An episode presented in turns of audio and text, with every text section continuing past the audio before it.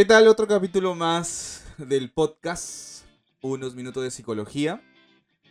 Y bueno, eh, esta vez nos hemos demorado un poquito más porque bueno, las actividades y todo eso, pero estamos siendo constantes. Ya estamos en el capítulo número 4 y nos da gusto de poder compartir un, un poco de lo que sabemos y de que haya algunos comentarios, eh, algunas vistas y que también pregunten, ¿no? Pregunten sobre lo que estamos difundiendo. Y bueno, entonces en esta ocasión vamos a hablar un poquito sobre lo que es el manejo de emociones. César, ¿qué tal? Antes que nada.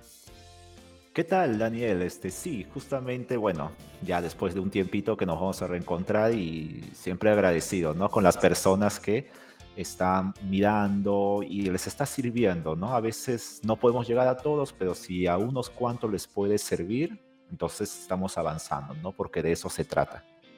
Y hoy pues manejo emociones, sí, es un tema bien cuidadoso y amplio también. Y si te das cuenta, desde siempre o desde hace mucho tiempo se maneja este tema, pero creo que a veces se distorsiona, ¿no?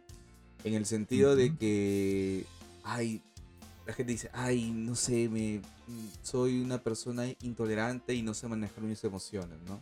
O soy muy emocional o tienes que aprender a manejar tus emociones, ¿no? Y es como que parece que fuera el único factor en la persona que se debe manejar, ¿no? No veo otros contextos, no veo otras áreas y es como que las emociones que claro está tiene su función necesaria, pero es como que si fuera, ¿no? El meollo del asunto. ¿Tú cómo has podido ver, qué has podido apreciar en tu experiencia? Yo veo bastante que las personas, jóvenes, adultos, más que manejar la emoción, se desesperan para intentar manejarla y hay que tener algo en cuenta y eso al menos yo cuando a veces me refieren manejo de emociones, yo digo, mm, no es tanto así porque para mí las emociones no se manejan. Yo les digo, no es un auto, para mí las emociones se gestionan, ¿no? Y esto lo aprendí muy bien de una psiquiatra Maya Rojas Estarpe, que tiene un libro muy bueno, muy bueno, que se llama Cómo hacer que te pasen cosas buenas.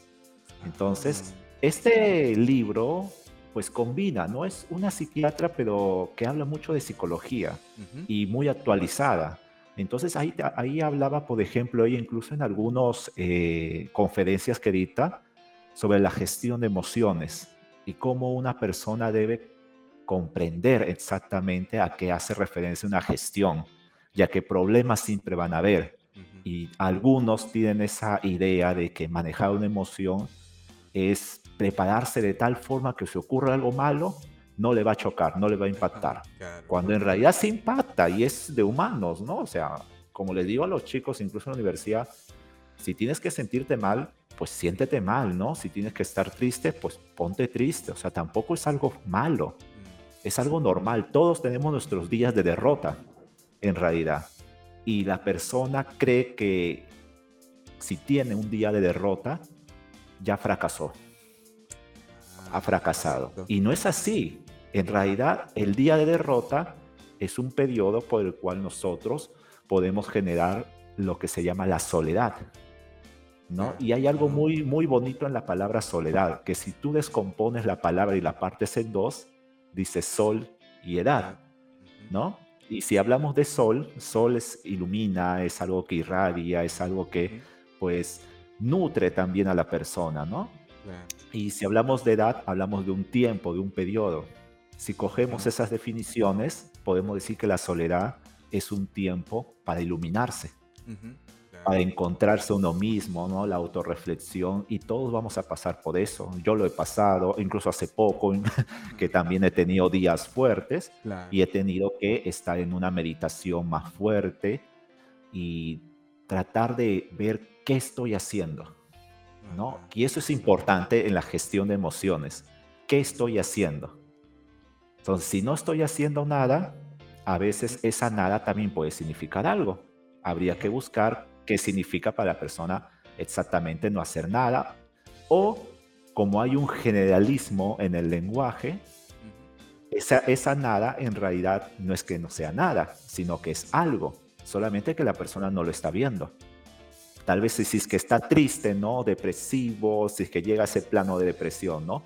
Pero aún así se pone de pie, se hace un desayuno, camina o aunque se atiende la cama, ya está haciendo algo.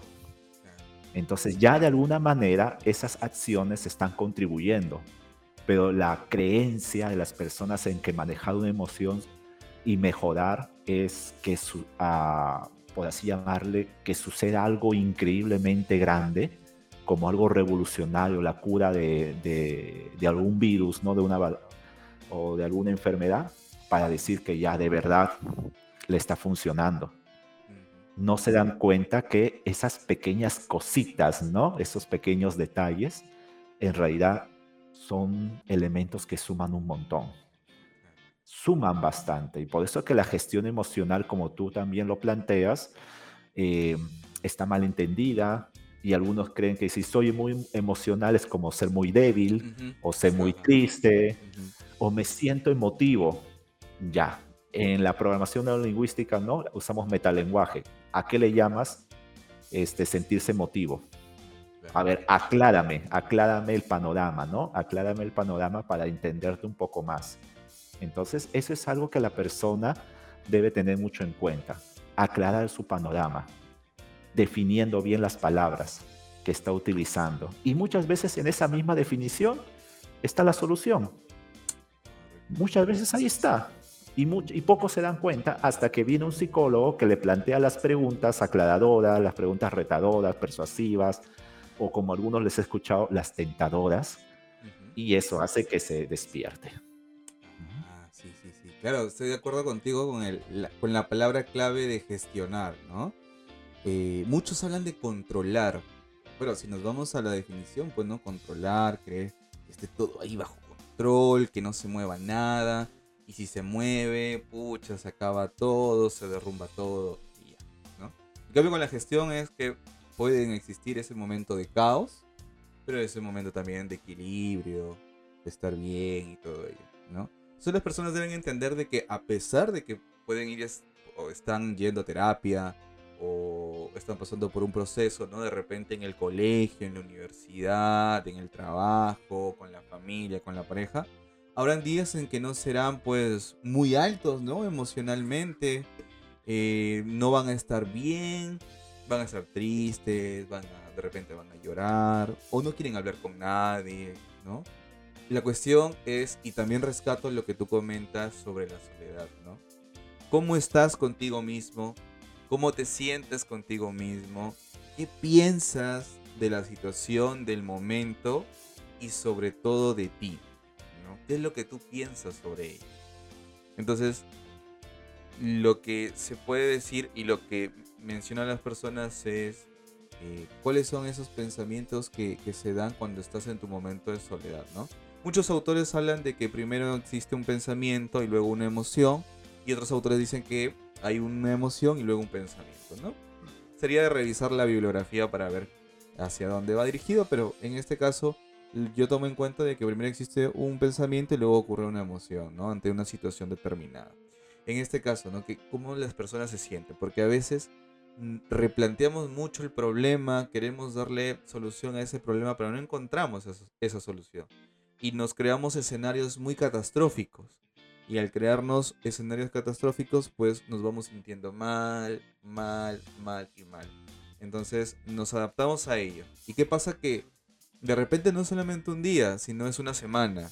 Y si no es una semana, es un mes. No, son, no es un mes, son dos meses, tres meses, seis meses, un año, ¿no? Y todo llega a desembocar ¿no? a ciertas cosas, ¿no? ciertos comportamientos. Tenemos el, DSM4, el DSM5, el CIE10, CIE11 que podríamos diagnosticar, ¿no? En mi caso, mm, podemos ver los signos y síntomas, pero el hecho de diagnosticar es un poco complicado para mí. No es etiquetar, pero es dar, dar a conocer a la persona qué es lo que puede ocurrir en este momento, ¿no? Siempre me evoco en el tema de, para mí es, es importante el tema de las soluciones, pero es darse cuenta de lo que está pasando con la persona, ¿no? tanto en su contexto familiar, su contexto de pareja, de trabajo, etcétera, ¿no? La utilidad, los recursos que tiene, ¿no? Entonces, la gestión de emociones va por ahí, ¿no? ¿Qué es lo que hago en este momento para mejorar en lo que estoy haciendo? Y claro, ¿no? Si me siento mal, no pasa nada, ¿no? Es un día triste, dos días tristes, un día gris, ¿no? Estoy, no estoy al 100%, pero si quiero estoy haciendo las cosas, ¿no? Sobre todo cuando estás trabajando, por ejemplo, ¿no? De repente eres una persona alegre, una persona que está sonriendo a todo el mundo, que saluda, que se despide. Pero ahora días en que, pucha, no querrá hacerlo, pues, ¿no? Porque de repente pasó algo en casa, o de repente está con algún familiar que está grave, o tiene alguna enfermedad, o se peleó con su pareja, o con sus amigos, etc. ¿no? Entonces habrán días así. Y luego comienzas a recobrar, ¿no? Esa energía, esa vitalidad, porque tienes tus propios recursos.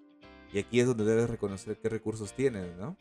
De repente te gusta el deporte y comienzas nuevamente a hacer el deporte. Te gusta leer, te gusta mirar series, de repente hablar con otro tipo de personas. O perteneces a algún club, ¿no? Que te guste, dibujo, pintura, no sé, de filosofía, de estudios, etcétera o de repente de motos, de bicicleta, de autos. Entonces ahí viene el reconfort que la persona puede tener, ¿no? Interesante. en este caso, César, mm, ¿qué pasa si una persona se enfrasca en el tema de las de las emociones, pero en el sentido de soy muy emocional y no quiero ser emocional? Me hace de él? ¿Cómo podríamos guiar a estas personas? Bueno, lo usual que yo utilizo es aplicar metamodelo, el metalenguaje.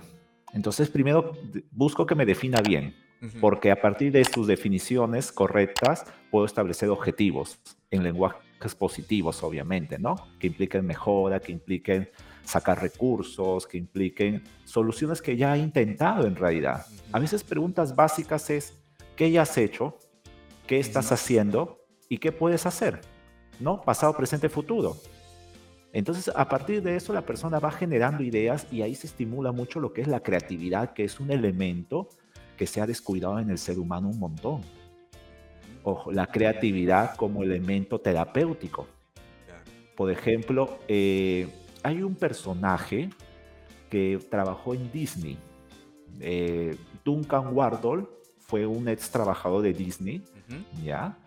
Que él hablaba mucho y tiene una conferencia muy interesante en internet también, que habla por qué hemos estado perdiendo la creatividad con el paso del tiempo. Y ahí entra mucho la justificación y los nos, los programas que ya han quedado instalados, ¿no? Desde que somos pequeños y que de alguna manera ya se han hecho tan habituales que a nivel inconsciente ya sale sale. Por ejemplo, ¿no? Si es que de niño te han repetido que eres tonto y te lo han dicho pues dos veces al día por cinco veces a la semana, o sea, diez veces a la semana te han dicho que eres tonto y si a eso le multiplicas por el mes, pues ya son 40 veces que te han dicho que eres tonto. Entonces, tanto te lo han repetido que ya la persona comienza a grabárselo, se habitúa a eso y cuando llega a una edad mayor, oye, vamos a hacer esto. No, es que soy tonto oye, pero no es que no es tonto, es muy inteligente, o sea, eh, sacas buenas notas.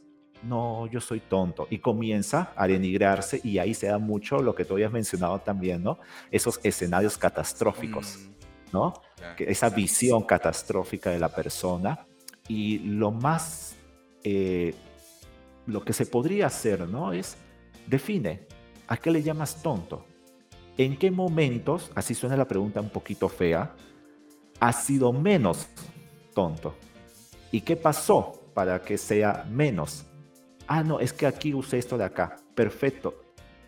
¿Lo puedes usar nuevamente? Sí. A ver, intentemos. Entonces ya ahí la persona en sí tiene sus propias respuestas. La persona ya de por sí ya ha hecho cosas que le pueden ayudar.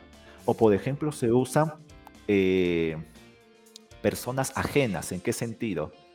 Oye, eh, tú me dices que no eres muy valeroso, ¿verdad? Que no tienes mucha eh, fuerza, valor para hacer las cosas. Ajá. ¿Tú admiras algún dibujo? ¿Te gustan los dibujos animados?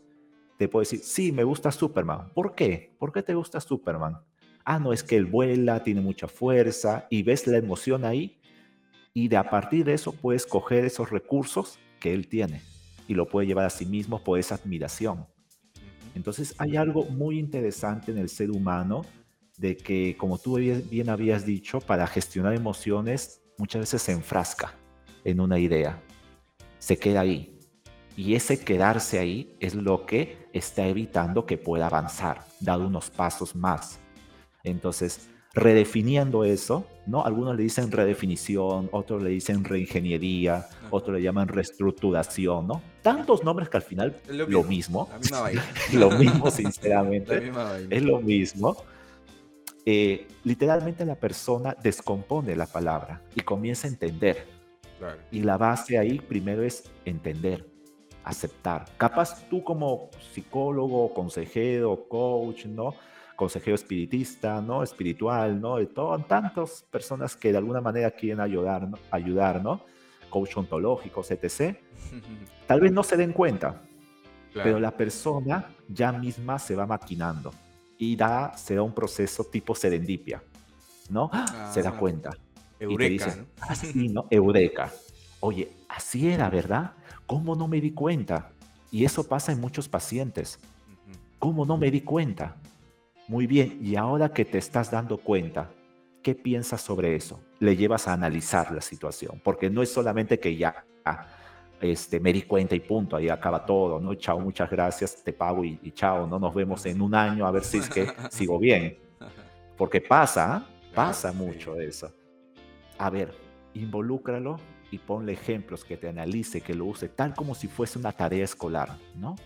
A ver, una vez que ya te has dado cuenta, ¿cómo lo puedes utilizar? Y ahí la persona va maquinando.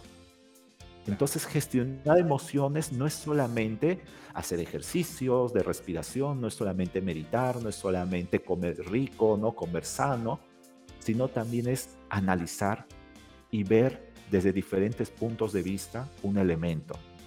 En la PNL, por ejemplo, le llamamos posiciones perceptivas ver la situación desde diferentes puntos de vista.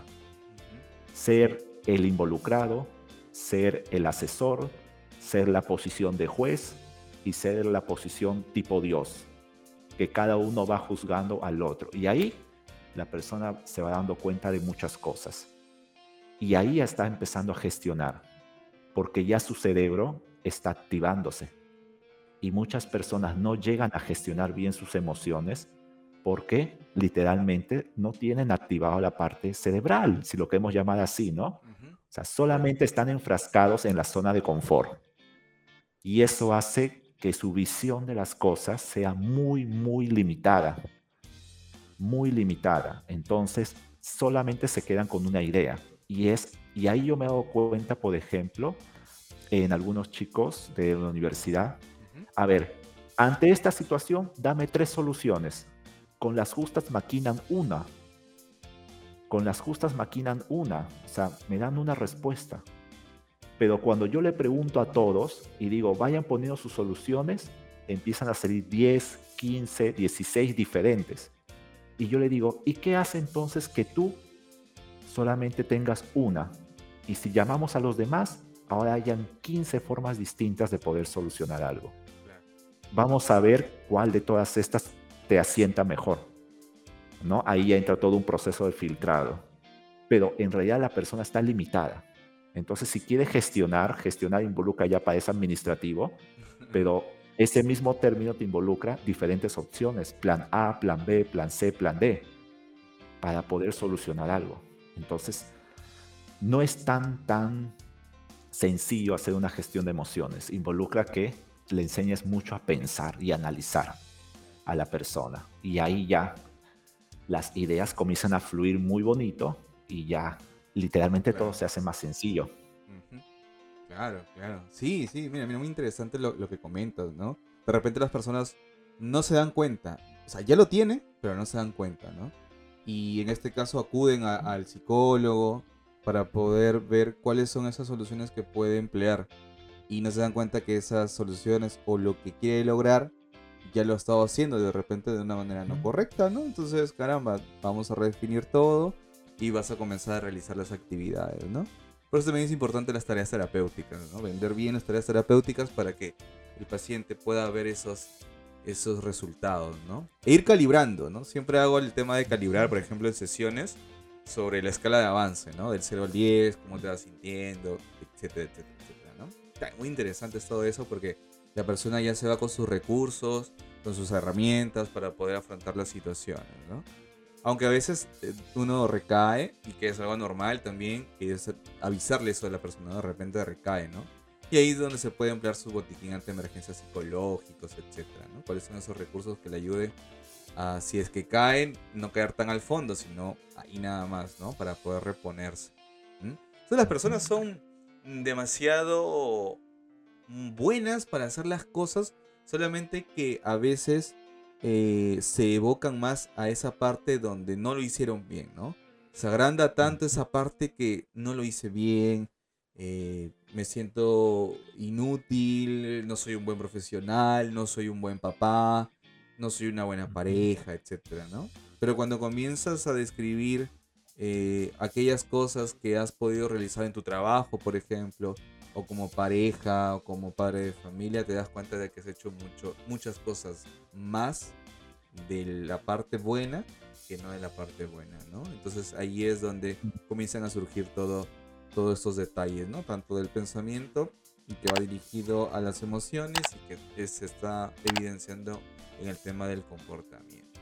Bien, qué interesante, nos podríamos pasar aquí horas de horas hablando. Vamos cerrando eh, con algunas recomendaciones. ¿Qué podrías recomendar a las personas que nos, están viendo o nos están escuchando? Bien, hay una, comienzo con una frase bastante puntual que lo leí en este libro de Maya Rojas Estarpé, que te dice, quien nos ha ganado más batallas a lo largo de la historia es el miedo.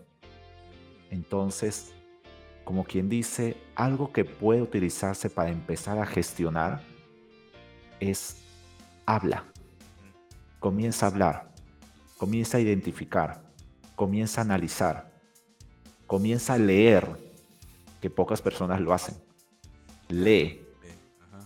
Aprende de personas que ya han ido solucionando estos problemas. Entonces, ahí que no te dé o evita que te dé miedo preguntar. Cuando tú ya comienzas a preguntar, se comienza a abrir un panorama de posibilidades y cuando las preguntas son correctas, las respuestas vienen a ser mejores. Eso sale mucho en una película que se llama Entrevista con el vampiro. Lo que el problema no son las respuestas, te dice, sino las preguntas mal planteadas. Entonces, ahí está. Pregúntate. Así te sea la misma pregunta de nuevo, hazlo. Y ten en cuenta algo, como lo leí por ahí. A veces hay días, y disculpando si es un poco fuerte lo que voy a decir, a veces hay días de M. Claro. Pero no, pero no son todos. No son todos. Y date, date el permiso de sentirte mal algunas veces, porque es de humanos. Es de humanos. Todos nos vamos a sentir mal. Todos nos vamos a poner a llorar, todos nos vamos a poner a defraudar, más que eso tampoco sea algo completamente duradero. ¿Y cómo evito eso? La gestión de emociones. Analiza, lee, habla con tus amistades, rodéate de personas que te aporten cosas, no que solamente te hablen de chismes o, o de lo último que pasó en la farándula, que eso no aporta en realidad, sino date un tiempo para ti, sal, camina solo, ándate al cine solo, ándate a la playa en bicicleta solo, eh, date un gusto. Entonces, como dicen por ahí, ¿no? Hasta que no aprendas a vivir solo, no podrás vivir bien con las demás personas, porque siempre vas a estar necesitado de otras personas. Entonces, para gestionar emociones es un trabajo continuo, perseverante, y saber que en esa perseverancia están las caídas. Y como bien dijiste, la caída es para volver a levantarse. Así sea con los brazos, con los pies o un poco adolorido, más inténtalo, hazlo. Y ahí te vas a dar cuenta, ¿no? Eso te puedo sugerir. El tema es más amplio. Se podrían dar tips, tips, ¿no? Pero de alguna forma, estas cositas, ¿no? No dejes o evita que el miedo sea lo que te controle. Mejor tú, utilízalo a tu favor. ¿Tienes miedo?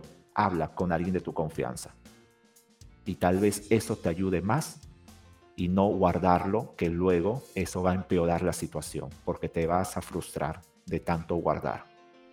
eso tal vez podría ayudar un poco, ¿no? Claro, claro. Y si quieren más, que vengan con nosotros a terapia. No pasa nada. También, también. y bueno, y para cerrar, pues, el hecho de poder replantearte las cosas, ¿no? De repente cuando, o antes de dormir, o en un momento donde tú te sientas que puedes eh, reflexionar sobre lo que estás haciendo, ¿no? ¿Cuáles fueron esas batallas que has podido ganar? ¿Cómo lo hiciste? ¿Qué hiciste? quién te ayudó, ¿no? En el momento del cambio, ¿no? ¿Quién, será la primera persona que se dé cuenta que has cambiado, ¿no? Eh, ¿Qué te diría? Si tú cambias, ¿cómo te darías cuenta de ello? ¿Cómo reaccionarías, ¿no? Justamente eh, tengo un paciente, ¿no? Que está con el tema del manejo de la ira, me Quiero tener esta, esta cuestión, quiero mejorar. Y justamente en esa sesión que hemos tenido el día de ayer, me decía, eh, curiosamente, asistiendo a terapia me he dado cuenta que estoy cambiando, porque tuve una discusión con mi hermana y mi hermana se sorprendió porque yo no reaccioné como usualmente reacciono. Ahora he buscado la solución, he tratado de hablar con ella y caramba, me he sentido bien. Y le digo, entonces estás avanzando. Antes lo hacías bien o tal vez no tan bien, de una manera tal vez inadecuada, pero ahora se está reajustando ello. Y te das cuenta que te hace sentir mejor. me dice, sí, sí, pienso y siento que soy una persona madura. Alucinante. Perfecto, entonces estamos yendo por buen camino. Sí, me dice, falta mejorar algunas cosas, pero caramba, me di cuenta que estoy cambiando, ¿no? Entonces ahí te das cuenta de que estás haciendo las cosas, pero tal vez no de manera adecuada, pero caramba, ¿no? Ahora voy a mejorar en este aspecto. Entonces, esas situaciones que tú has hecho, ¿no? ¿Cuáles son esas batallas que has estado ganando y, cómo las has realizado, ¿no? Y de repente si no te acuerdas, no lo plásmalo, escríbelo, ¿no? Una vez que lo escribas te vas dando cuenta que van saliendo más soluciones, ¿no? De repente el hecho de quién es la persona más cercana que, que ha podido cambiar en este aspecto, ¿no? ¿Qué hizo? ¿Qué realizó? ¿Cómo puedes modelarte con esa persona, ¿no? Eh, si de repente ahora cuando alguien discute, Mm, se torna más tranquilo y lo piensa o se hace un tiempo fuera, de repente se lo puedes adoptar tú. Caramba, no hago mi tiempo fuera si de repente soy una persona que rápido quiero discutir y quiero ganar. No, me salgo de este espacio, respiro un poco, me calmo y nuevamente ingreso a donde estaba para poder hablar, conversar y llegar a un acuerdo. ¿no? Entonces algunas recomendaciones muy bonitas como para que las personas lo tengan en cuenta y lo puedan realizar. Y si desean, pues eh, el proceso psicoterapéutico siempre está abierto. Bien, César, mira, se pasó rapidito la hora. Eh, espero que a los oyentes y a los que nos estén viendo también les guste lo que estamos realizando y venimos con más temas en las próximas semanas. Muchísimas gracias por todo y nos vemos en la próxima. Bye. Muchas gracias, un fuerte abrazo.